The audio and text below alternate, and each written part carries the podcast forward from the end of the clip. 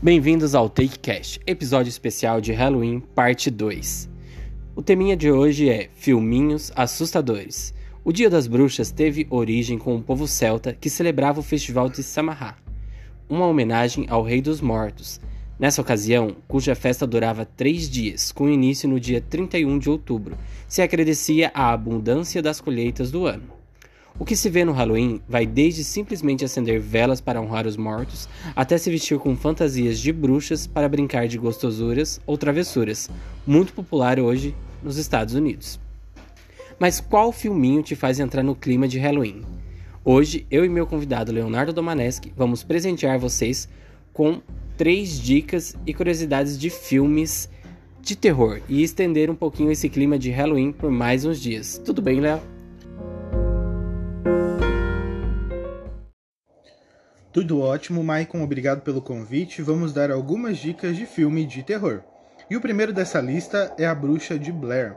E para falar sobre esse filme, temos que ir para uma floresta amaldiçoada, que pela lenda é habitada por um ser vingativo e cruel. Eu tô de boa de ir para qualquer floresta, hein? Eu também. Se tivesse uma lenda ainda nessa floresta, não entraria de jeito nenhum, né? E possivelmente você já assistiu esse filme também e ficou com medo. Foi lançado lá em 1999 e nessa época estavam sendo lançados ótimos filmes de terror, e um deles foi aí A Bruxa de Blair. A história conta o seguinte, Mike, foram encontradas ali as imagens de vídeo de três estudantes de cinema, a, a Heather, o Michael e o Joshua, que viajaram para uma Tem que pequena... ter um Michael, né? Tem que ter, né, Mike? E eles viajaram para uma cidade para coletar imagens sobre uma lenda, sobre uma tal bruxa de Blair. Você toparia, Michael, ir para uma floresta? Então, tô tendo aí agora, nesse momento, uns trabalhinhos da faculdade, mas acho que não iria para esse lado macabro, não. E por vários dias, os alunos ali entrevistaram pessoas da cidade e reuniram pistas sobre o conto. Mas o projeto assume um outro caminho assustador, quando os alunos se perdem na floresta e começam a presenciar atitudes estranhas e ruídos macabros. Primeiro, que ninguém conhecia a floresta eu não toparia de jeito nenhum, né? E, e naquele tempo não existia Google Maps, né? Pra ajudar a se localizar onde você tá. Sim. Era tudo na base do mapinha de papel mesmo, né? E caso você não saiba, a lenda da Bruxa de Blair é real. Deus que não é Ela diferencia um pouco ali do filme. No entanto, aconteceu mesmo. Foi lá na época de 1700, onde uma mulher foi condenada por sequestrar crianças e roubar o sangue delas. Dizem, é, esse tempo aí culpavam muitas mulheres por praticar bruxaria, essas coisas, né? Mas eu fico meio assim, será se a coitada era bruxa mesmo? Captou o sangue das crianças ou foi alguém só que armou pra miserável, né? Isso. E como é que o povo sabe até agora, né? Tipo, será que foi passando de boca a boca? Ou tem algum documento registrado que isso realmente Nossa, né? aconteceu? Eu né? acho igual Saci Pererê aí no Brasil, né? E a cidade de Burkittville existe e ela fica nos Estados Unidos, ali no estado de Maryland. E a Bruxa de Blair, quando foi lançado ali o marketing dele, a publicidade consistia em vender a história como se fosse real. Isso todo mundo já sabe. Acontece, Mike, que foi além disso, tentaram colocar ali um realismo no filme ao pé da letra. Esse filme foi na verdade um experimento real. Os barulhos, as pedras, os sons, as risadas de criança, tudo foi feito pela produção para realmente assustar os atores. E o mais foda é que eles não sabiam. E claro, isso traz uma realidade ao filme. Eu- ah, isso é muito foda, né, velho? Eu não conseguiria ficar focado no personagem o tempo todo, numa floresta, me gravando sozinho e ainda sendo perturbado aí pela direção, né? Imagina, você acorda, sai da barraca, tem três montinhos de pedra que nem na lenda. Deus que me livre. E você não sabe que tem a produção fazendo isso. Eu ia sair correndo, meu filho. Eu tinha me E entregado? Cancela esse daí. Já Chega. tinha. Eu me entrego a ti, senhor. Segura Ai. na mão de Deus, né? Então, pra você ter ideia, os diretores não estavam juntos na gravação, ficavam longe e acompanhavam os atores através de um GPS e deixavam espalhados ali pela floresta bilhetes com instruções. E além disso, Michael, eles deixavam a comida no caminho para os atores. Só que para deixar eles mais vulneráveis, irritados, os produtores colocavam a cada dia menos comida. E a Ah, intenção não mexe com a comida, né?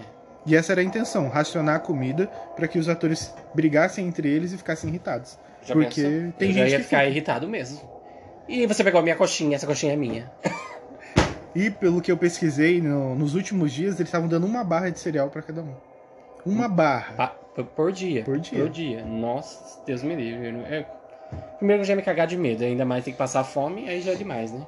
Do nada, começar a escutar risada de criança. Tá me tirando, né? Eu sou pai, mano. E o primeiro fato curioso aí desse filme é que a produção jogou os três atores na floresta, cada um com seu roteiro, com poucas instruções. Tudo que acontece com eles, na verdade, é o que a gente escuta, porque não mostra a bruxa, nem espírito, nem alien, só escutamos o que está acontecendo em volta e vemos eles com medo. É praticamente um terror psicológico, né? Que eles estão com medo das coisas e manifestações que eles escutam, mas não que eles veem necessariamente alguma coisa, né? Isso aí, né? Bem cabreiro. E a segunda curiosidade aí de Bruxa de Blair é que ela levou oito dias para ser gravada.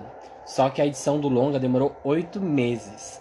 Os editores tiveram um grande trabalho nesse filme devido ao tanto de horas que foi gravado, né? Foi gravado aí em torno de 19, 19, 20 horas mais ou menos de gravação. E eles tiveram que editar isso de uma maneira para manter a história linear, né? Seguir o que o diretor queria. É, e foi rápido, né? Gravar em oito dias. Muito rápido, né? Hoje em Mas dia uma oito. produção leva aí meses, até anos, né? Pra, pra concluir. Imagina, você gravou aí em oito dias, fechou. E será que Que eles ficaram boa. os oito dias na floresta? Deve ter sido, né? Meu Deus. Mais de uma semana numa floresta, meu Deus. Coragem, né? Olha. E outro fato aí curioso do filme é que ele foi o primeiro que os atores filmaram tudo, e sozinhos. Todas as cenas não têm ajuda da produção, e a maior parte dos diálogos eles tiveram que improvisar. O roteiro original só tinha 35 páginas e não tinha quase nada de diálogo. Dá pra ver isso claramente no filme, porque a maioria dos diálogos eles são espontâneos, né? Não parece que foi algo que eles decoraram, que tava Sim, é bem natural, né? Tipo, como se fossem pessoas comuns perdidas numa floresta, né? Um, um papo, assim, bem natural, nada muito forçado. Tipo, como a gente vê aí nas grandes produções de filmes de terror, que tem, tentam ter um que diálogo. dá pra saber que foi decorado, né? Uhum. Ou usar um ponto, alguma coisa. Mas nesse filme dá pra ver que foi bem espontâneo. Sim, e uma curiosidade também é que o orçamento desse filme foi de 60 mil dólares. Gastaram para produzir esse filme. Só que o filme acabou arrecadando aí, para grande surpresa do diretor e todo mundo, 250 milhões de dólares. Ou Isso seja, é revolucionou o cinema, né? Ainda mais o cinema de terror aí. E o marketing ali foi tão bom que o filme foi vendido como real. E isso gerou uma polêmica, uma grande polêmica na verdade. Os familiares dos atores começaram a receber ligações desejando os sentimentos, porque acharam que eles tinham morrido. Porque na verdade o nome dos atores é o mesmo da vida real. É o mesmo dos Eles estavam personagens, interpretando né? eles mesmos, na verdade. Foda, né? Muito bem bolado isso, né? A ideia do diretor foi sensacional mesmo. É, outra curiosidade aí da Bruxa de Blair é que o filme ficou muito famoso e as pessoas queriam itens para colecionar. Com isso, a placa da cidade Burkesville já foi roubada mais de seis vezes. Se você passasse lá por Blair, você levaria um lebretezinho para casa, Léo?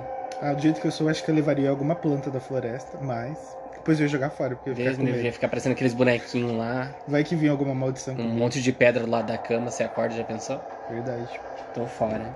E a minha opinião aí desse filme, eu acho que ele é um filme chato.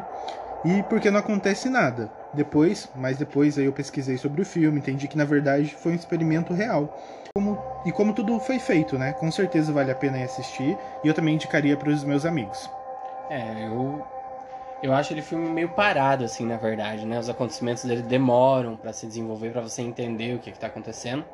Ele causa, assim, um certo desconforto só, porque, né, a câmera tremendo, balançando, né? Tanto que é, quando o pessoal começou a ir pro cinema pra ver o filme, eles recomendavam, assim, que os- as pessoas mais sensíveis sentassem ó, próximo dos corredores caso não tivesse necessidade de vomitar, né? Porque muitas sentiam náusea por causa da, da movimentação da câmera e tal.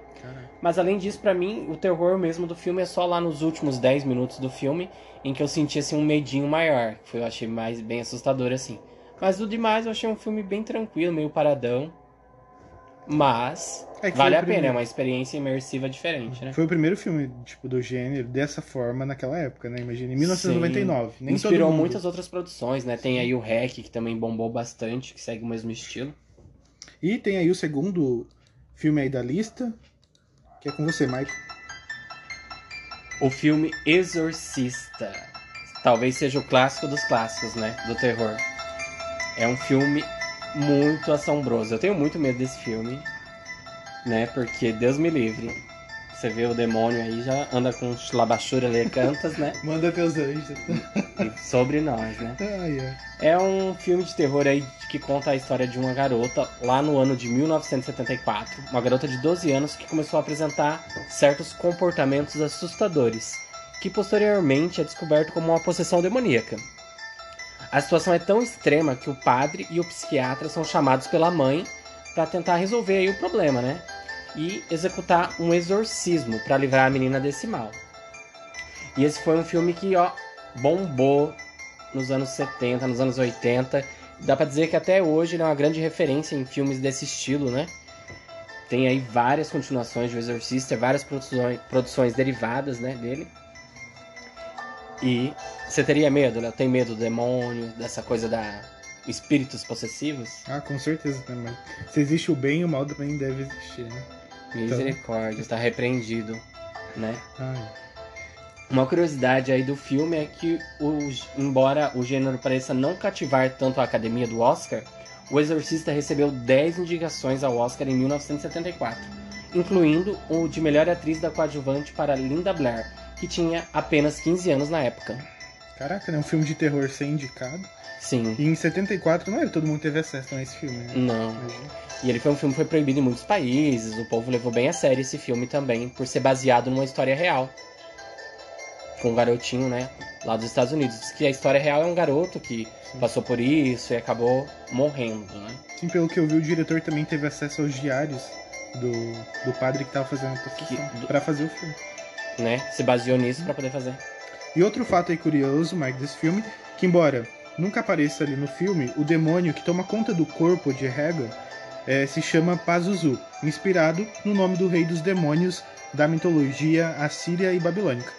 É, boa parte dos gemidos e grunhidos da Regan também foram criados a partir de remixagem de gritos de porcos. E quando o demônio é finalmente exorcizado do corpo dela, o som que se ouve é de um grupo de porcos sendo levados para o abate. Meu Deus. Meu Deus, pesada essa parte, Forte, né? Mas pelo que eu vi, esse diretor ele usava técnicas bem pesadas mesmo pra até estimular os atores, né? Sim, dava tiro em volta das- da casa, né? Da, da- Mas o que, que, que esse cara tinha na cabeça? Até tapa na cara dos atores dizem que ele dava, né? Ele era bem assim acelerado para criar é, expressões e situações de pânico, assim, de medo, né? Nos... É, ele tentava tirar o máximo dos atores pra conseguir tirar a Sim. cena dele, né? E isso daí após uma sequência de acidentes estranhos no set em Nova York também, que também teve inclusive um incêndio que forçou a equipe a reconstruir as partes do cenário, que era a casa da o interior da casa, né? Tinha um mito aí que disse que levava um padre para exorcizar o set, não sei o que, não sei o que. Mas na verdade isso daí não aconteceu. O diretor chegou a pensar, mas não acabou não levando o padre, achou que fosse só se- acasos que aconteceram, né? Mas que é estranho, estranho, pegar fogo, né? Bem no quarto da menina possuída lá. Dá um pouquinho de medo. E quando as filmagens acabaram também, teve ao todo nove pessoas ligadas ao longa morreram. E o público acabou relacionando essas mortes ao filme, por terem participado de um filme tão pesado, tão diabólico. Eu não sei se levo fé nisso. Você acreditaria nisso? Que tem alguma ligação de você ir lá interpretar um papel que envolve possessão demoníaca, espíritos demoníacos? Você acha que poderia te afetar na vida real?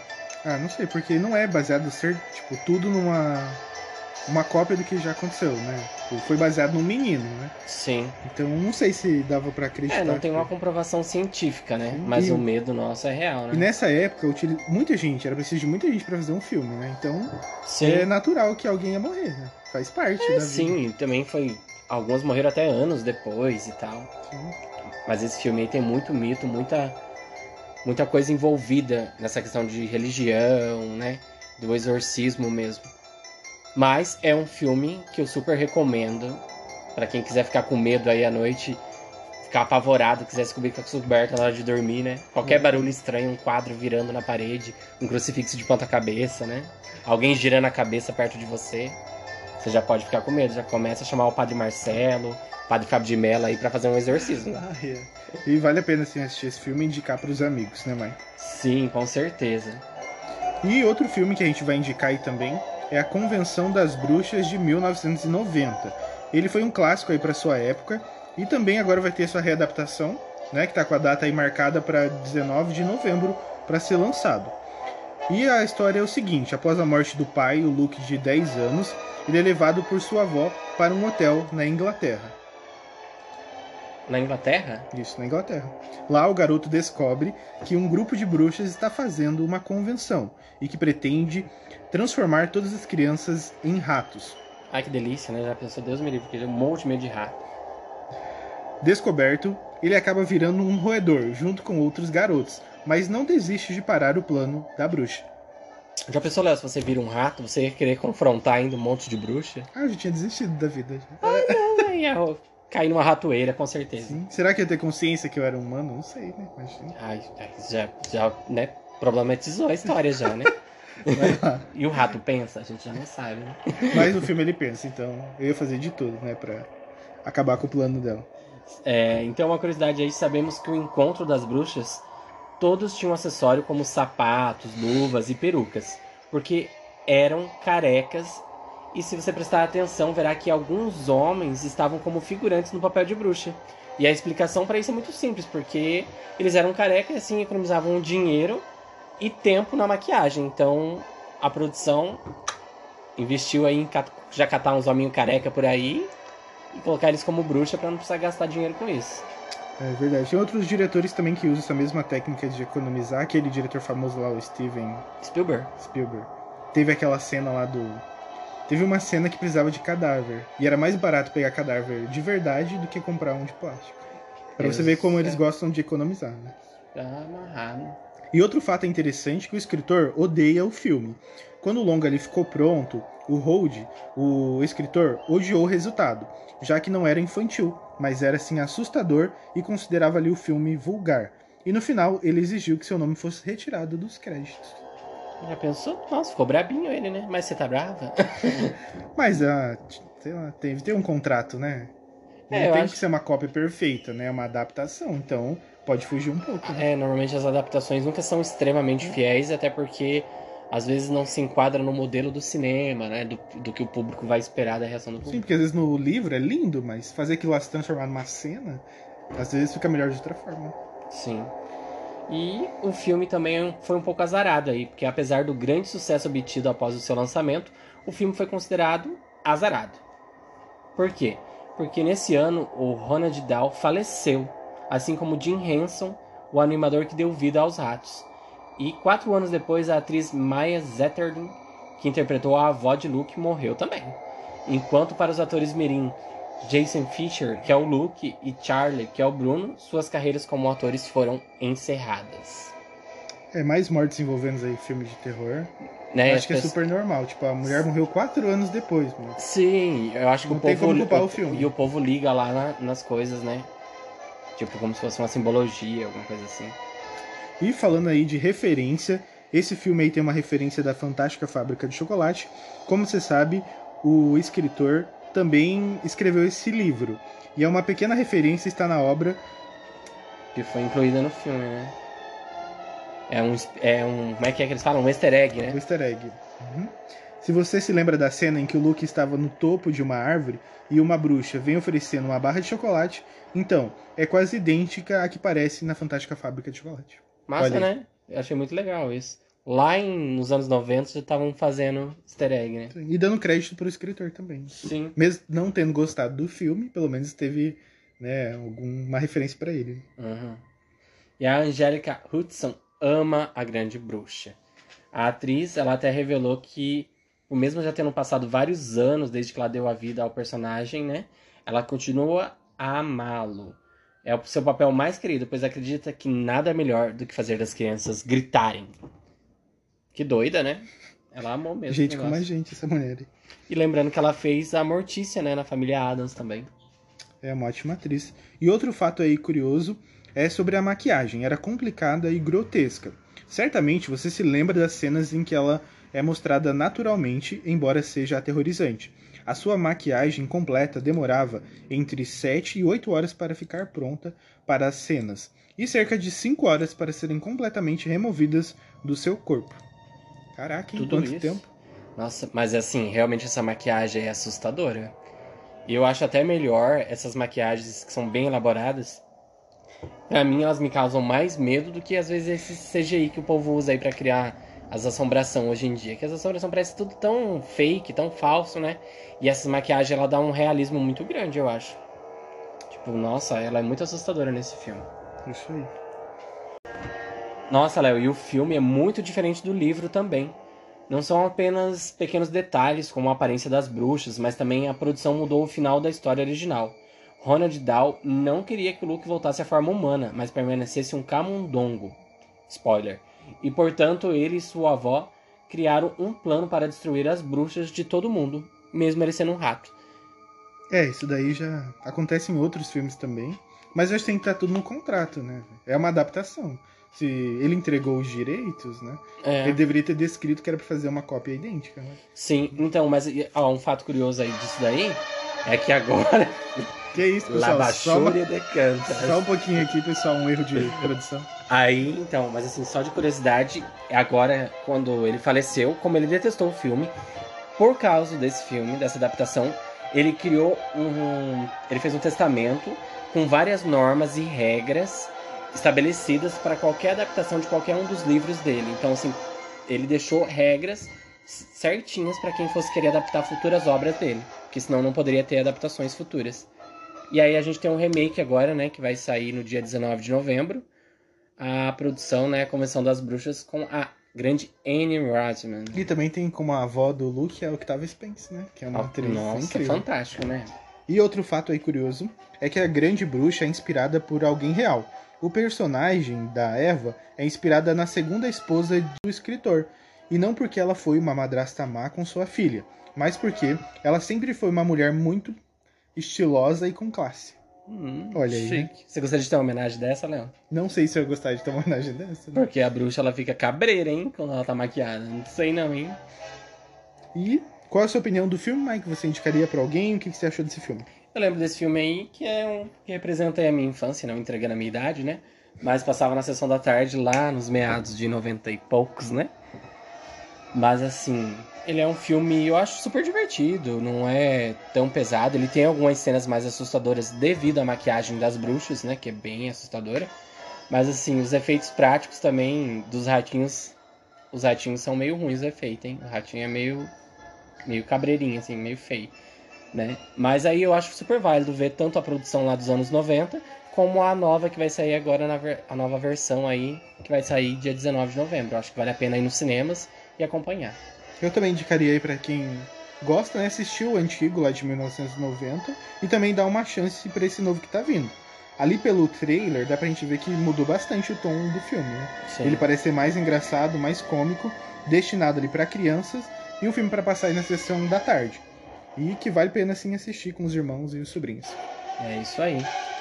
Então o TakeCast chega ao fim com esse episódio especial de Halloween. E eu agradeço a todo mundo que está curtindo aí com a gente esse bate-papo. E convido você a ir lá na nossa conta oficial do Instagram, take.cast.